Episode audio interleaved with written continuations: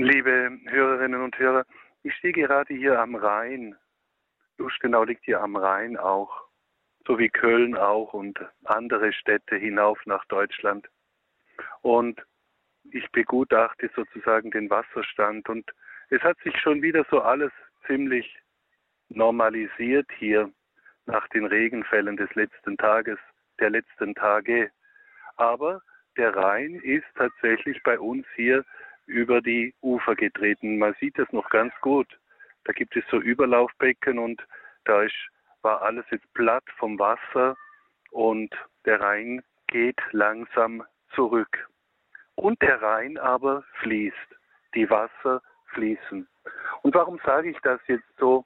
Weil mir dann so der Gedanke gekommen ist, ja, der Wettersegen, den wir täglich so spenden, die einen ab dem Fest des heiligen Markus, die anderen ab dem Fest der Himmelfahrt Christi bis hinein in den September, bis fast Mitte September.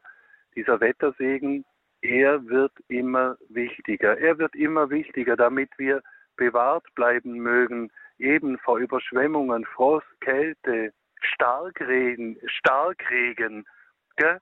dass wir so bewahrt bleiben mögen vor diesen Gewalten des Wetters, dieser, dieser Gewalten, die wir nicht im Griff haben.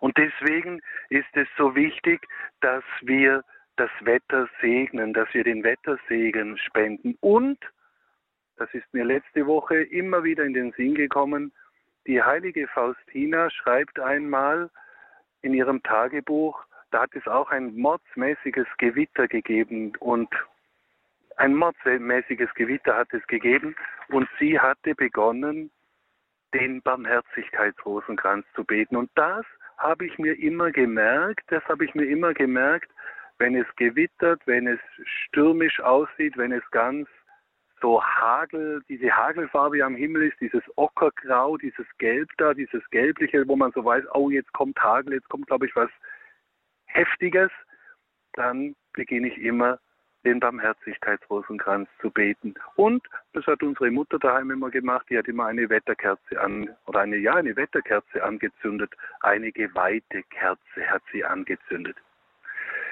Liebe Hörerinnen und Hörer, beten wir miteinander und füreinander um eine gute Ernte, um ein gutes Wetter und seien wir vor allem auch dankbar für all das, was uns Gott dazu gebe er uns jetzt seinen Segen. Der Herr sei mit euch. Und mit deinem Geiste.